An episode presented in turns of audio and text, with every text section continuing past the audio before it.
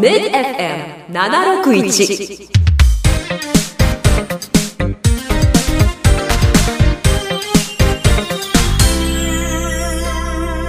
パラチャンネル。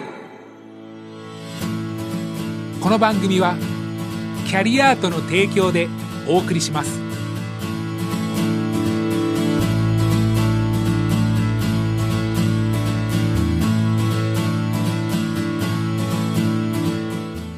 時刻は11時を回りました。おはようございます。ミッド FM パラチャンネル。お相手の DJ 藤井こと早藤直樹です。さあ気づくと6月26日今年も上半期がもういよいよ終わりますけどもいかがお過ごしでしょうか？今週もこの方と一緒にお送りします。中塚翔太さんです、おはようございます。おはようございます。中塚さん、はい。もう気づくともう来週から7月ですよ、そうですね。あっという間、本本番ですよ。当にあっという間ですあね。っという間ですよね。いかがですか？今最近パラチャンネルカフェの方とかって。あ、まあ順調ですね。もうあの月間で言うとあのユーザーの見ていただいてる方も1万人を超えてというところで、はい順調に。ぜひ今放送を聞いてるあなたそして YouTube ご覧の方はぜひパラチャンネルカフェも覗いてみてください、よろしくお願いします。さあそして中塚さん、今日もこの後素敵なゲストをお招きしますパラチャンネルスタートです。この時間は素敵なゲストをお迎えします。株式会社 JR 東海ウェル。代表取締役社長の大橋正智さんです。大橋さんおはようございます。おはようございます。おはようございます。よろしくお願いいよろしくおたします。願いします。まずは大橋さん簡単に自己紹介お願いします。はい、えー株式会社あ JR 東海ウェルの社長をしております大橋です。えー今日はよろしくお願いいたします。よろしく今日はありがとうございます。お越しいただいて、はい、まず大橋さん早速なんですけども、はい。こちら JR 東海ウェルさん、い。こちらどういった会社なんでしょうか？えっ、と事業についてそれでご説明したいと思います。まあ、大きく分けて、え5つのお事業これを営んでおります。え1つ目はあ印刷事業です。えー JR 東海の駅に設置されている定期券の申し込み用紙や、あ JR 東海が企画主催をしている爽やかウォーキングのコースマップなどを印刷しています、JR 東海グループ会社や公的機関からも印刷物を受注しておりますえ2つ目は封入封刊事業ですえ封筒への宛名シール貼りえ資料や冊子を封入しております。個人ごとに違う資料を封入作業封入する作業もございますのでえ間違いがないよう手抜きなく確実に確認することえこれが求められております。え3つ目が文書集配事業です。え JR 東海のビル間やビル内でえ郵便物や宅配便などを集配いたします。特徴はあ集配時刻が決まっておりえ今日は集配しません。というわけにはならないこと。えそしてえお客様である JR 東海の社員と接する職場であること。えこれがあ特徴でございます。え4つ目は被服管理事業です。え作業着のお在庫管理。え補充やリサイクルを行っております。えー最後5つ目はオフィスサポート事業です。えー2年前に始めた事業です。うん。えー JR 東海で保存する文書の電子化、あ会議室の設営、文書の裁断をします。また、使用後のチューブファイルやダブルクリップなどを大きさごとに仕分けし、返却しております。うんオフィスサポートの名称の通り、えーお客様の様々なご要望に可能な限りお答えし、えーサポートをしております。えー以上が主な5つの事業です。なんか今聞いただけでも多事業めちゃくちゃですね。はい、すごい領域広いと思うんですけど、僕からあのまず質問なんですけれども、その今の、えっと、5つの大きな事業というのは、大体社員の方って何名ぐらいでこうこなされてるんですか？はい、えー全体で、えー全従業員は83名、えー83名働いております。実際その中でその、えっと障害のある方々というのは何名ぐらいの方、はい、えー83名のうち51名が51あ障害のある社員です。えー、なんかパッと聞いただけ数字だけだとめちゃくちゃ多いイメージですねそうですか。割合がそうですよねでその51名の方々って、まあ、事業がいろいろと異なると思うんですけれども実際働かれてる方々の障害種別であったり度合いみたいなのはどういった方が働かれてるんでしょうか？はい。全体で51名のお障害のある社員のうちえー11名が、重度のお障害のある社員でございます。えー障害の種別えーで申しますと、えー身体に障害のある社員が8名、えー知的に障害のある社員があ28名、えー精神に障害のある社員があ15名という構成でございます。なんかあの僕の印象というかイメージなんですけれども結構やっぱりこう今特例子会社さんですとある程度障害種別を絞った中でスタートされたりっていう会社もすごい多いかなと思うんですけどもそもそも特例子会社を立ち上げてじゃあそこに力を入れていこうというふうになったこう歩みというか経緯みたいなものってあるんですか、はい、えーご説明いたします。弊社 JR 東海ウェルは JR 東海の特例子会社として平成18年に設立いたしました。まあ、親会社の JR 東海ではそれまでもお体にえー障害のある方あこれ雇用しておりました。うんうん。え当時え社会的には身体に障害のある方だけではなくてえ知的に障害のある方の雇用もお望まれておりました、まあ、しかしながらあ鉄道という事業内容やあ設備面などの関係からあさらなる職域の拡大は困難な状況でした、はい。まあ、そこでえ障害のある方に配慮した仕事の内容設備制度を備えて、まあ、特例子会社としてえ JR 東海ウェルを設立したということでございます。実際大橋さんは社長にはいつから就任されてるんですか？ちょうど3年前です。うんそそれってその今までもそういった障害者関連のお仕事をされててということなんでしょうか？まあ、実は私、まあ、JR 東海の社員でございまして、まあ、それまでもお JR 東海ウェルのお存在っていうのはあ知ってはおったんですが、まあ、どんな社員がおるんだろう、どんない。ところで働いてるんだろうっていうのは全く知らない状況でした。まあ、障害のある方とも接することはございましたが、はいはい。深く接することはなかったという状況です。今日はこの後また番組後半では深く JR 東海ウェルさんの障害者雇用についての取り組み課題などお伺いします。よろしくお願いします。お願いしまお願いす。します。ではここでまず1曲お届けしたいんですけどもいつもこの時間ゲストの方に選曲していただいてますが大橋さん今日はどんな曲をお送りしましょう？社員の方からぜひこの曲をというリクエストがございました。あゆずのお栄光のお架け橋。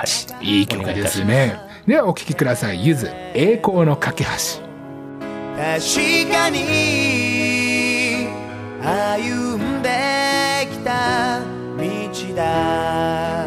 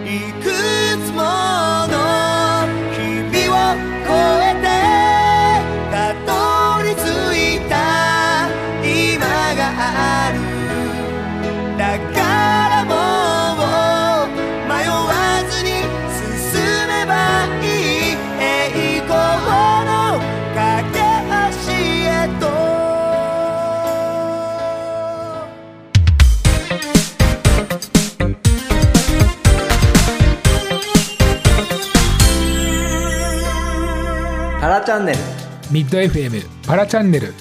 今日はゲストに株式会社 JR 東海ウェル代表取締役社長の大橋正智さんを迎えております。大橋さん引き続きよろしくお願いします。よろしくお願いします。よろしくお願いします。曲紹介前前半部分会社の歴史に触れつつ、会社のあの障害者雇用についてお伺いしましたが、大橋さんまた改めて深く会社の障害者雇用の取り組みなどを教えていただけないでしょうか？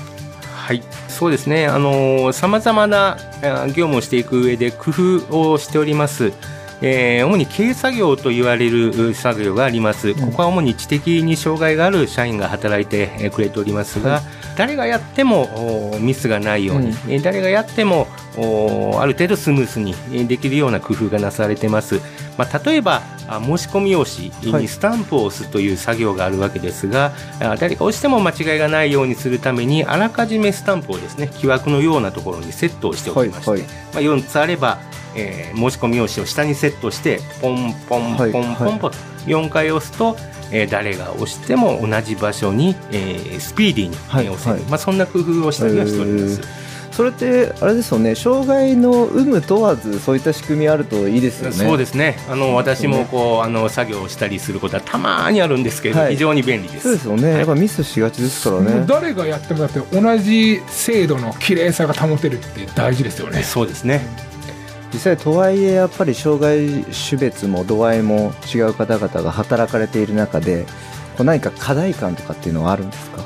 そうですね、えーまあ、社員がこう安定して働くこと、うんうん。そして、えー一人一人が持っている力を安定的に発揮していくこと、うんうん。まあ、これがこう課題かなというふうに、えー思っております。うんうんまあ、弊社は JR 東海の特例えー子会社とは一企業です、はいお客様からはあ納期を守ることなどを求められるのは当然かと思います、うんうんまあ、その納期を守れるよう、まあ、管理者はあ社員一人一人の持っている力を把握し、まあ、スケジュールを立てます、まあ、これが不安定になると納期が守れなくなる可能性があることから、あ一人一人が持っている力を安定的に発揮えーできるようにすること、うんまあ、これが課題かなというふうに思っております。なんかそのまあ一つあのよくあるケースがあのジョブコーチみたいな方にこう支援していただいたりとか、まあ、いろんなこう定着率安定して働くためのコツっていろいろあると思うんですけども何かその JR 東海ウェルさんならではのこう取り組みみたいなのってあるんですか？ならではと言われるとこう、まあ、一つはそういったあージョブコーチだとかあの資格をお社員にえー取らせてしっかり、まあ、支援をさせていくというようなこと。えーまあ、そして、えー業務以外で言えば、うん。まあ、今新型コロナウイルス感染症の影響によって実施はできておりませんが、はいはあー新入社員の歓迎会、えー新年会やバーベキュー大会といった会社レクも、えー社員の定着につながっているのではないかというふうに思っています。うん。まあ、そうすることによって、えーお互いのことを知り合える、うん。まあ、お互いのこう関係性ができる、まあ、そうすることによって安定性にもつながっていくんじゃないかなというふうに思っております、オフィス以外での時間も大事にされてる。と考えております。いいですね。素素晴らしいです敵じゃないねですか。ちなみにあの今後というところでこう会社を見た時に何か展望みたいなものっていうのはあるんですか？まあ、ウェブにえー入社して本当に良かった、えー JR 東海グループに入れて本当に良かったというふうに、うん。まあ、社員の方にはあ思ってほしいというふうに思っております。まあ、そのお要素というのは、まあ、例えば、まあ、給与であったり休みといったあ待遇面であるだとか、まあ、働きがいであるだとか、あるいは人間的な成長良好な人間関係良好な職場環境、まあ、などなどが、まあ、あろうかと思います。えーその要素を一つ一つ磨き上げていくこと、まあ、これが大事かなというふうに考えております。もう今日の放送を社長自らお話ししていただいて、すごく興味持たれた方いると思うんです、このラジオあと YouTube ご覧の方で今ってどうなんですかね？会社採用活動ってされてますか？あの採用はあ随時えー受け付けております。はい。それを興味持った方っていうのはホームページをご覧になればいいですかね？はい。えー新型コロナの影響もございますので、えー詳細はあホームページをご覧いただければというふうに思います。ぜひ今日のこのお話を聞いて興味持たれた方はですね一度 JR 東海ウェルさんのホームページをご覧ください、はい。さあ大和さん本当改めてありがとうございました。ありがとうございます。ありがとうござい。ました。最後に何か一言リスナーにメッセージをえーそうですね、あのー JR 東海の特例子会社として、えー JR 東海ウェルえー社員一同一生懸命頑張っております、うん。えーお聞きの方あ興味があある方あぜひ、えーお電話でもいただけたらなというふうに思います。ありがとうございます。さあこの番組ではラジオ番組だけではありません。YouTube でも配信されております。チャンネル名はラジオと同じパラチャンネルです。またメールもお待ちしてます。そして Twitter では「ハッシュタグパラチャンネル」「ハッシュタグパラチャンネル」でつぶやいてください。ここまでのお相手は DJ 藤ジこと早藤直樹と中塚翔太と大橋正智でした。次回は7月10日。またこの時間にお耳にかかりましょう。ありがとうございました。ありがとうございました。ありがとうございました。この番組はキャリアートの提供でお送りしました